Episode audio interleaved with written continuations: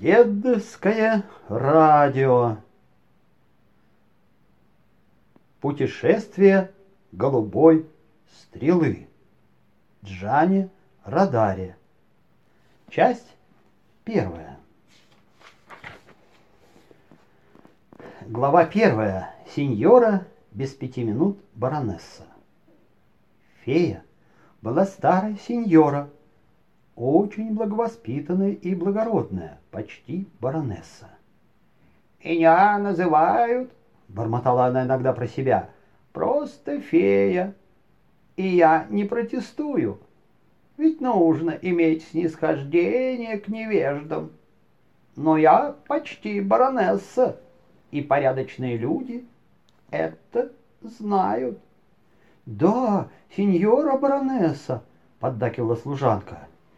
Я не стопроцентная баронесса, но до нее мне не хватает не так уж и много, и разница почти незаметна, не так ли? Незаметно, сеньора баронесса, и порядочные люди не замечают ее. Но хватит об этом, примемся за работу. Было как раз первое утро Нового года. Всю ночь напролет фея и ее служанка путешествовали по крышам домой, разнося подарки. Это фея, которая в Финляндии, там, в скандинавских странах, а нет, наверное, это в, Италии, в Италии, да, фея. А у нас это Дед Мороз. Было как раз первое утро Нового года. Всю ночь напролет фея и ее служанка путешествовали по крышам домов, разнося подарки. Их платья были покрыты снегом и сосульками. «Затопи печку», — сказала фея. «Нужно просушить одежду и поставь на место метлу. Теперь целый год можно не думать о полетах с крыши на крышу, да еще при таком северном ветре». Служанка поставила метлу на место, ворча. «Хорошенькое дельце летать на метле. Это в наше-то время когда изобрели самолеты, я уже простудилась от этого. «Приготовь мне бокальчик цветочного отвара», — приказала фея, надев очки и садясь в старое кожаное кресло, стоявшее перед письменным столом. «Сию минутку, баронесса», — сказала служанка. Фея одобрительно посмотрела на нее. «Немножко она ленива», — подумала фея, — «но знает, правила хорошего тона и умеет держать себя сеньорой моего круга. Я пообещаю ей увеличить заработную плату. На самом-то деле я, конечно, не увеличу. И так денег не хватает. Нужно сказать, что фея при всем своем благородстве была довольно скуповата. Два раза в год обещала она старой служанке увеличить заработную плату, но ограничивалась одними обещаниями. Служанке давно уже надоело слушать только слова. Ей хотелось услышать звон монет. Как-то раз у нее даже хватило мужества сказать об этом сеньоре баронессе. Но фея очень возмутилась. «Монеты и монеты», — проговорила она, вздыхая. «Невежественные люди только и думают, что о деньгах. И как нехорошо, что ты не только думаешь, но и говоришь об этом. Видно, учить тебя хорошим манерам все равно, что кормить осла сахаром. Фея вздохнула и уткнулась в свои книги. Итак, подведем баланс. Дела в этом году неважные. Денег маловато. Еще бы. Все хотят получить от феи хорошие подарки. А когда речь заходит о том, чтобы платить за них, начинают торговаться. Все стараются брать в долг, обещая уплатить потом, как будто фея — это какой-то колбасник. Впрочем, сегодня особенно жаловаться нечего. Все игрушки, которые были в магазине, разошлись, и сейчас нам нужно будет принести со склада новые.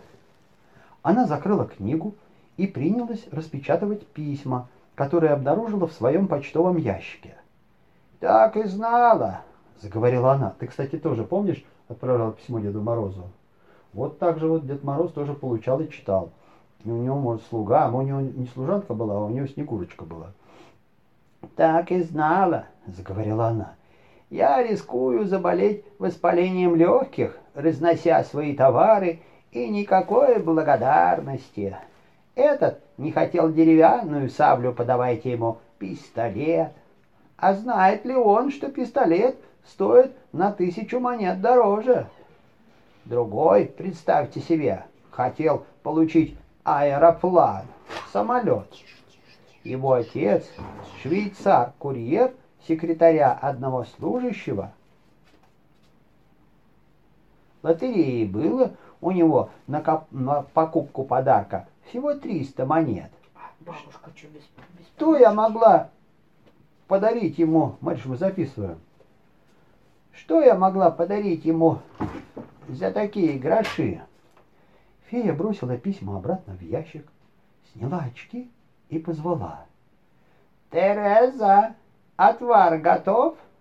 Готов, сеньора баронесса. И старая служанка подала баронессе дымящийся бокал. Ты влила сюда капельку рома? Целых две ложечки? Мне хватило бы и одной. Теперь я понимаю, почему бутыль почти опустела. Подумать только, мы купили ее всего четыре года тому назад. Потягивая маленькими глотками кипящий напиток и умудряясь не обжигаться при этом, как это умеет делать только старая сеньора-фея, бродила по своему маленькому царству, заботливо проверяя каждый уголок кухни, магазина и маленькой деревянной лесенки, которая вела на второй этаж, где была спальня.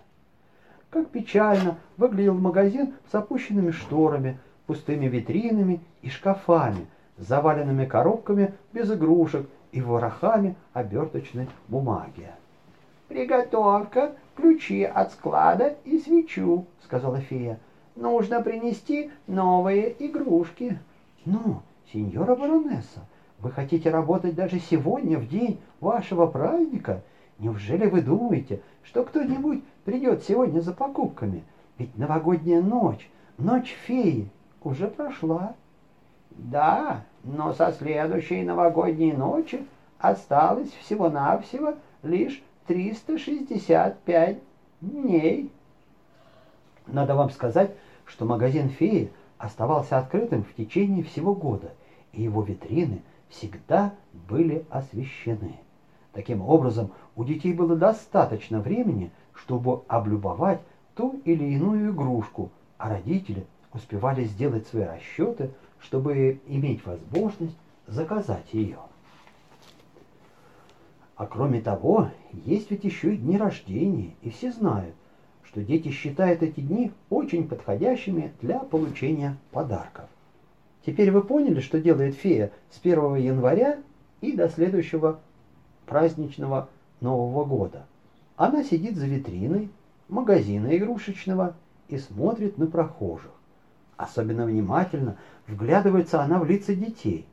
Она сразу понимает, нравится или не нравится им новая игрушка, а если не нравится, снимает ее с витрины и заменяет на другую. «О, сеньоры, что-то сейчас на меня напало сомнение. Так было, когда я был еще маленьким. Кто знает, есть ли теперь у феи этот магазинчик с витриной, уставленный игрушечными поездами, куклами, тряпичными собачками, ружьями, пистолетами, фигурками индейцев и марионеток. Я помню его, этот магазинчик феи. Сколько часов проводил у этой витрины, считая игрушки. Чтобы пересчитать их, требовалось много времени, и я никогда не успевал дочитать, досчитать до конца, потому что нужно было бы отнести домой купленное молоко. Глава вторая. Витрина наполняется. Склад был в подвале, который находился как раз под магазином. Фея и ее служанке пришлось раз двадцать спуститься и подняться по лестнице, чтобы наполнить новыми игрушками шкафы и витрину. Уже во время третьего рейса Тереза устала. «Сеньора!» — сказала она, останавливаясь посреди лестницы с большой связкой кукол в руках. «Сеньора баронесса, Я устала, у меня бьется сердце. Это хорошо, моя дорогая, это очень хорошо, ответила фея. Было бы хуже, если бы оно больше не билось.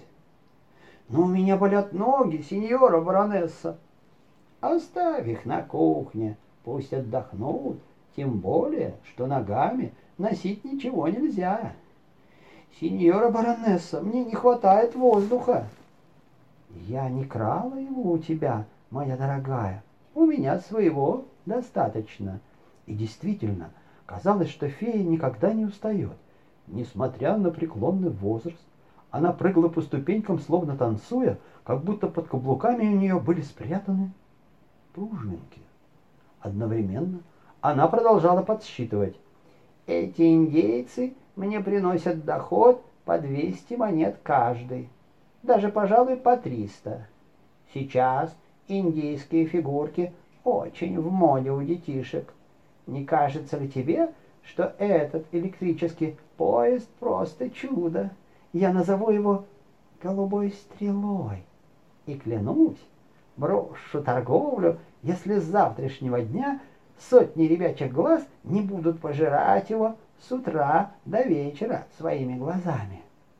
И правда, это был замечательный поезд с двумя шлагбаумами, с вокзалом и главным начальником станции, с машинистом и с начальником поезда в очках. Пролежав столько месяцев на складе, электропоезд весь покрылся пылью. Но фея хорошенько протерла его тряпочкой, и голубая краска засверкала, как вода Альпийского озера. Весь поезд, включая начальника станции, начальника поезда и машиниста, был выкрашен голубой краской. Когда фея стерла пыль с глаз машиниста, он огляделся вокруг и воскликнул. «Наконец-то я вижу! У меня такое впечатление, будто я несколько месяцев был похоронен в пещере. Итак, когда мы отправляемся, братцы?» Я готов. Спокойно, спокойно, прервал его начальник. Поезда, потирая платочком очки. А начальник поезда, потирая платочком очки. Поезд не тронется без моего приказа. «Посчитайте нашивки на вашем берете», — раздался третий голос, — «и увидите, кто здесь старший». Начальник поезда пересчитал свои нашивки, у него было четыре. Тогда он сосчитал нашивки у начальника станции пять. Начальник поезда вздохнул, спрятал очки и притих. Начальник станции ходил взад и вперед по витрине, размахивая жезлом, которым дают сигнал отправления. На площади перед станцией выстроился полк оловянных солдатиков с духовым оркестром и полковником.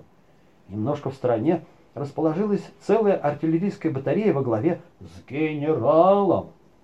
Позади станции расстилалась зеленая равнина, на которой были разбросаны холмы. На равнине, вокруг вождя, которого звали Серебряное перо, расположились лагерем фигурки индейцев. На вершине горы верховые ковбои держали наготове свои ласса, чтобы накинуть на кого-нибудь. Над крышей вокзала покачивался подвешенный к потолку аэроплан, самолет. Пилот высунулся из кабины и смотрел вниз. Надо вам сказать, что этот пилот был сделан так, что он не мог подняться на ноги. Ног у него не было, он просто был сидящий пилот. Рядом с аэропланом висела красная клетка с канарейкой, которую звали «желтая канарейка». Когда клетку слегка покачивали, канарейка пела. Еще в витрине были куклы – желтый медвежонок, тряпичный пес по имени Кнопка, краски, конструктор, маленький театр с тремя фигурками-марионетками и быстроходный двухмачтовый парусник. По капитанскому мостику парусника нервно расхаживал капитан. Ему по рассеянности приклеили только половину бороды, поэтому он тщательно скрывал безбородую сторону лица, чтобы не выглядеть уродом. Начальник станции и полубодрый капитан делали вид, что не замечают друг друга, но, может быть, кто-нибудь из них уже собирался вызвать другого на дуэль, чтобы решить вопрос, кто тут главный. Куклы разделились на две группы. Одни вздыхали по начальнику станции. Другие, куклы, а им, им нравился больше начальник станции, а другим нравился, и бра, они бросали нежные взгляды на полубодрого капитана. И лишь одна черная кукла с глазами белее молока глядела только на сидящего пилота и больше ни на кого. Что касается тряпичного пса, то он бы с удовольствием вилял хвостом и прыгал от радости, но он не мог оказывать эти знаки внимания всем троим, а выбрать кого-нибудь одного не хотел, чтобы не оскорблять остальных двух. Поэтому он сидел тихо и неподвижно, и вид у него был немножко глуповатый. Его имя было написано красными буквами на ошейнике – Кнопка. Может быть, его назвали так потому, что он был маленьким, как Кнопка. Но тут произошло событие, которое сразу же заставило забыть и ревность, и соперничество. Как раз в это мгновение фея подняла штору, и солнце хлынуло в витрину золотым каскадом, вызывая у всех жуткий страх, потому что никто его раньше не видел. Эти игрушки еще раньше не стояли на витрине магазина. «Сто тысяч глубоких китов!» — рявкнул полубородый капитан. «Что случилось?» «На помощь, на помощь!» — завизжали куклы, прячась друг от друга. Генерал приказал немедленно повернуть пушки в сторону неприятеля, чтобы быть готовым отразить любую атаку. И только серебряное перо оставался невозмутимым. Он вынул изо рта, эта фигурка индейца, длинную трубку, что делал только в исключительных случаях, и сказал.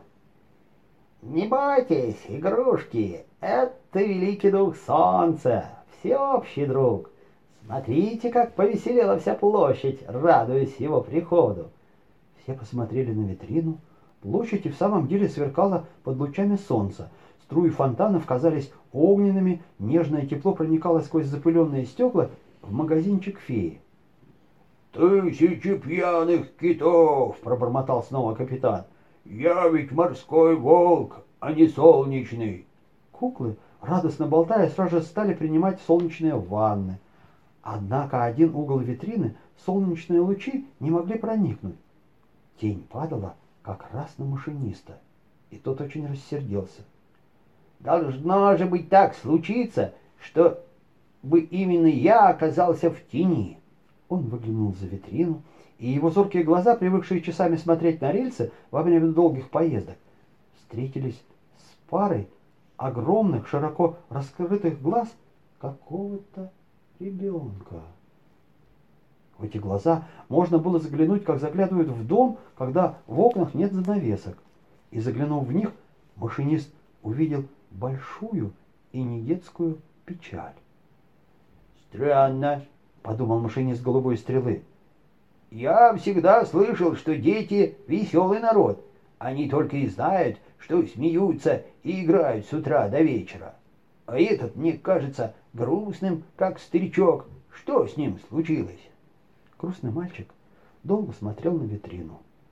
Его глаза наполнились слезами. Время от времени слезинки скатывались вниз по щеке и пропадали на губах. Все в витрине затаили дыхание. Никто еще не видел таких глаз, из которых бы текла вода.